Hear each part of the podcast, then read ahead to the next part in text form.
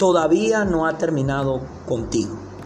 Libro de Jeremías capítulo 18 versículo 1 al 6 dice de la siguiente manera.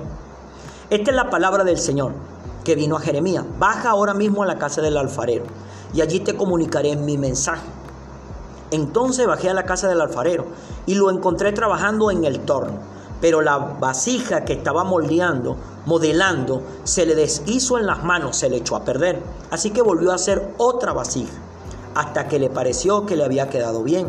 En ese mismo momento, la palabra del Señor vino a mí y me dijo, pueblo de Israel, ¿acaso no puedo hacer con ustedes lo mismo que hace este alfarero con el barro? Afirma el Señor. Ustedes, pueblo de Israel, pueblo de Israel, son en mis manos como el barro en las manos del alfarero.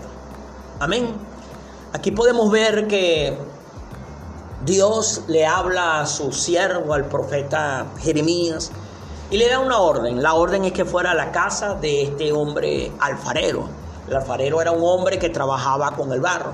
Ellos hacen figura con el barro, mayormente lo que son vasijas para, para agua, aceite, eh, eh, eh, vino, cosas así, para todo lo que tenga que ver con líquido.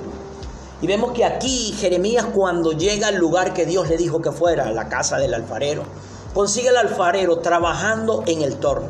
El torno es como especie de, un, de, un, de una cosa que dando vuelta, vuelta y el alfarero va dándole con la mano, con, el pie, dándole al pie y va dando vuelta ese, ese trompo, es un trompo, un torno es un trompo.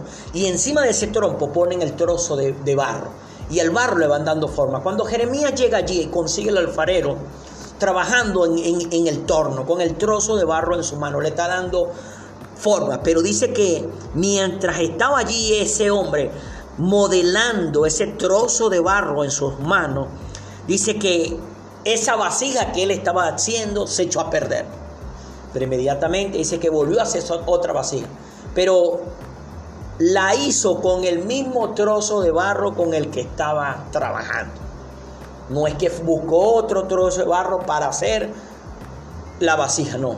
Dice que hizo otra vasija, pero la hizo con el mismo trozo de barro.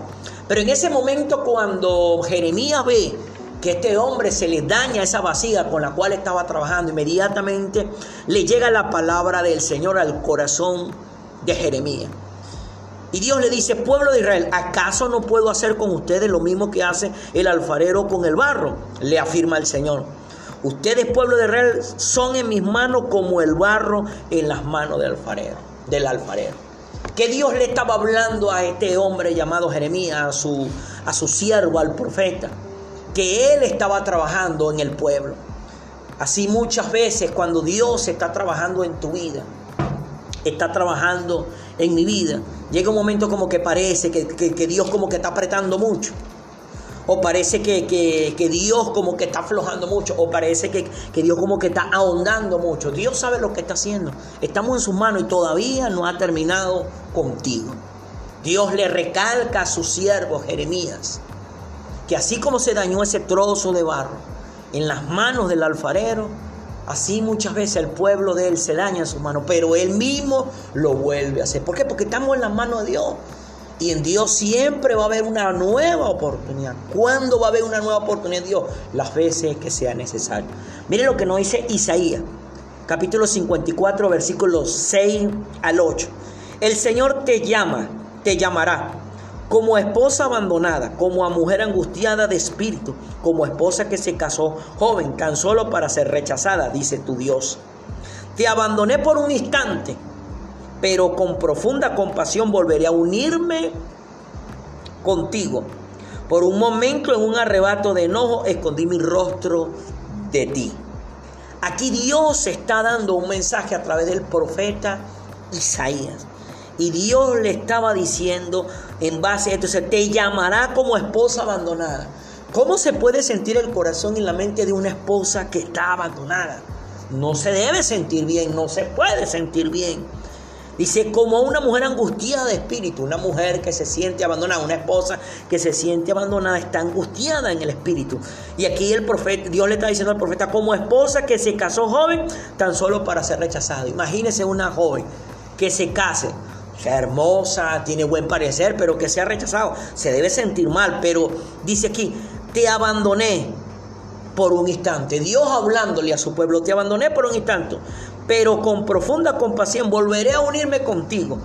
Por un momento, un arrebato de enojo, escondí mi rostro de ti.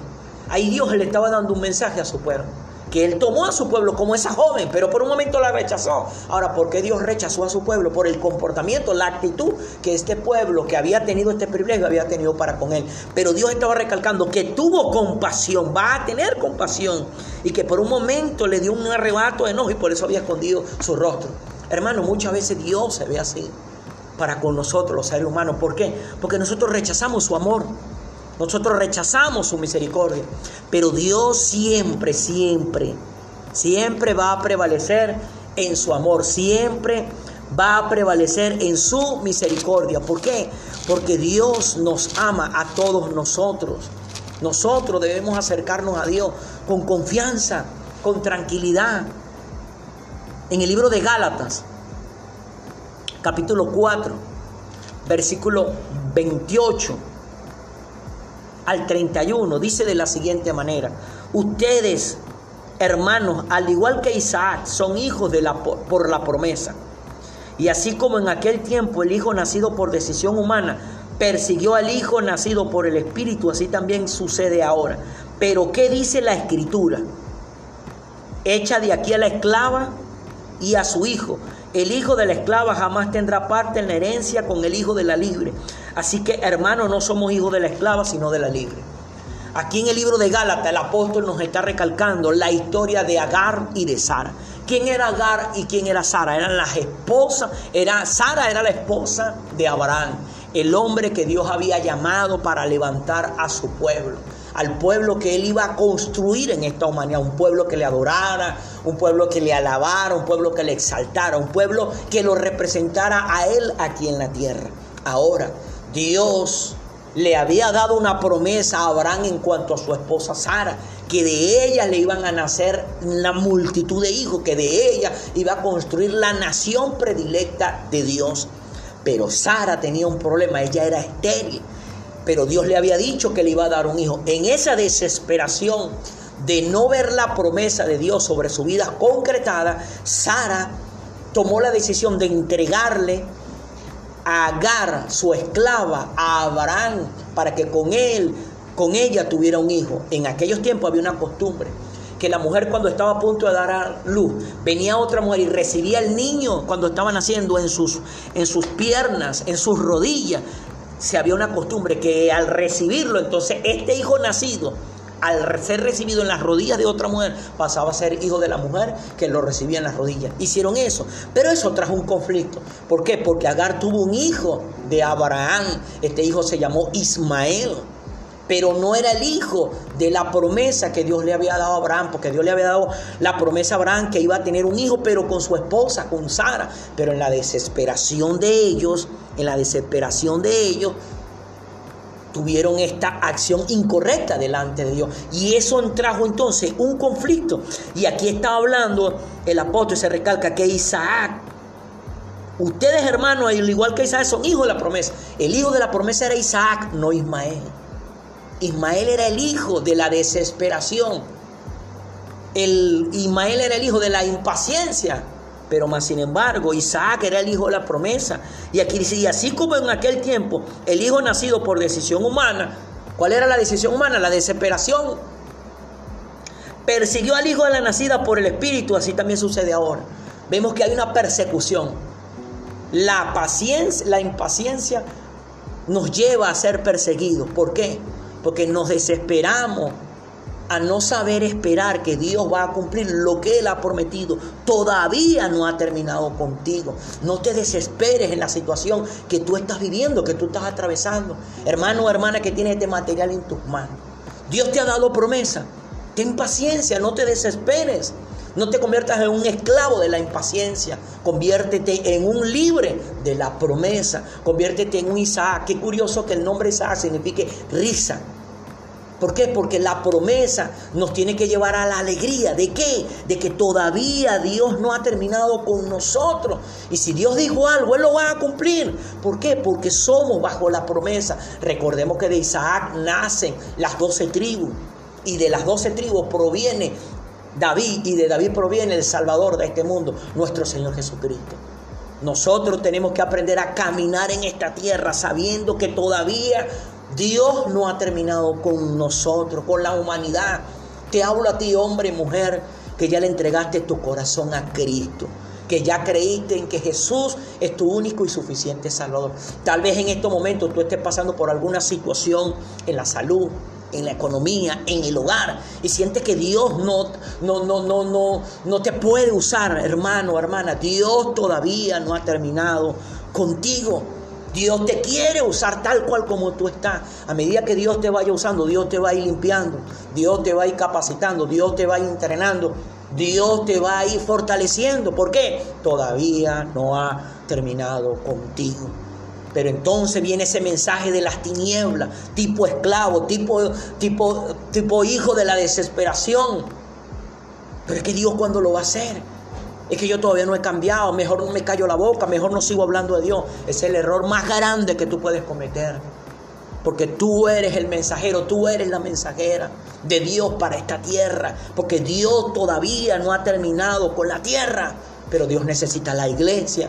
Dios necesita tu vida, hombre, tu vida, mujer, que ya le entregaste tu corazón a Él. Mi pastor siempre nos enseña y nos recalca la congregación que la iglesia no son las cuatro paredes donde nos reunimos, ese local donde nos reunimos. Mi pastor siempre nos ha recalcado por años que la iglesia somos nosotros, los hombres y mujeres que hemos abierto nuestro corazón y nuestra mente al mensaje de Dios a través de Jesucristo. Dios todavía no ha terminado contigo. Y si todavía no ha terminado contigo, tampoco ha terminado con la humanidad, pero Dios te necesita a ti, hombre, mujer, que ya le entregaste su vida. Pero ahora quiero hablarte a ti, hombre, mujer, que todavía no le has entregado tu vida a Jesús que todavía no te has acercado a Dios a través de Cristo. Dios todavía no ha terminado contigo. Este material que en este momento tienes en tus manos no es casualidad. ¿Por qué este material ha llegado a tus manos? Porque todavía Dios no ha terminado contigo. Y Dios te está llamando a través de este material. Dios te ha estado llamando a través de muchos materiales que han llegado en tus manos. Hablándote de ese amor que Dios tiene contigo. Que Dios quiere ayudarte Dios quiere levantarte, Dios quiere restaurarte, Dios quiere obrar en tu vida, Dios quiere tomarte como esa vasija de barro en las manos del alfarero. Muchas veces te va a apretar y te va a parecer incómodo. Muchas veces te va a hinchar y te va a parecer incómodo. Muchas veces te va a profundizar y te va a parecer incómodo. Pero Dios está trabajando contigo, con tu corazón, con tu mente. Algo curioso, la tierra es redonda. Y la tierra constantemente está dando vueltas sobre un eje imaginario una rotación de 24 horas que representa la culminación de un día. Pero recordemos que también están dando una rotación alrededor del Sol, que implica los 365 días que completan un año. Dios está trabajando en la tierra, Dios está trabajando en el corazón y en la mente de la humanidad. Pero tú tienes que acercarte a Dios y dejar que Él como esa vasija te esté formando, Puede ser que en un momento te eches a perder, pero recuérdate que si estás en las manos de Dios, Él te va a volver a construir, Él te va a reparar. Pero ahora nota una cosa, si no estás en las manos de Dios y te echas a perder, ¿cómo te vas a arreglar?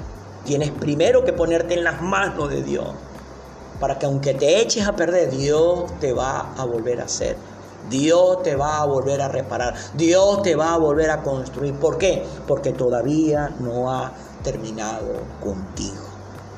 Amén. Mis hermanos, mis hermanas, este era el material que hoy queríamos compartir con ustedes y colocarlo en sus corazones. Les recalcamos, les recalcamos en el nombre de Dios que todavía Dios no ha terminado contigo. No te desesperes. No te conviertas en un impaciente, en una impaciente. Ten paciencia, porque todavía no ha terminado contigo. Bendiciones.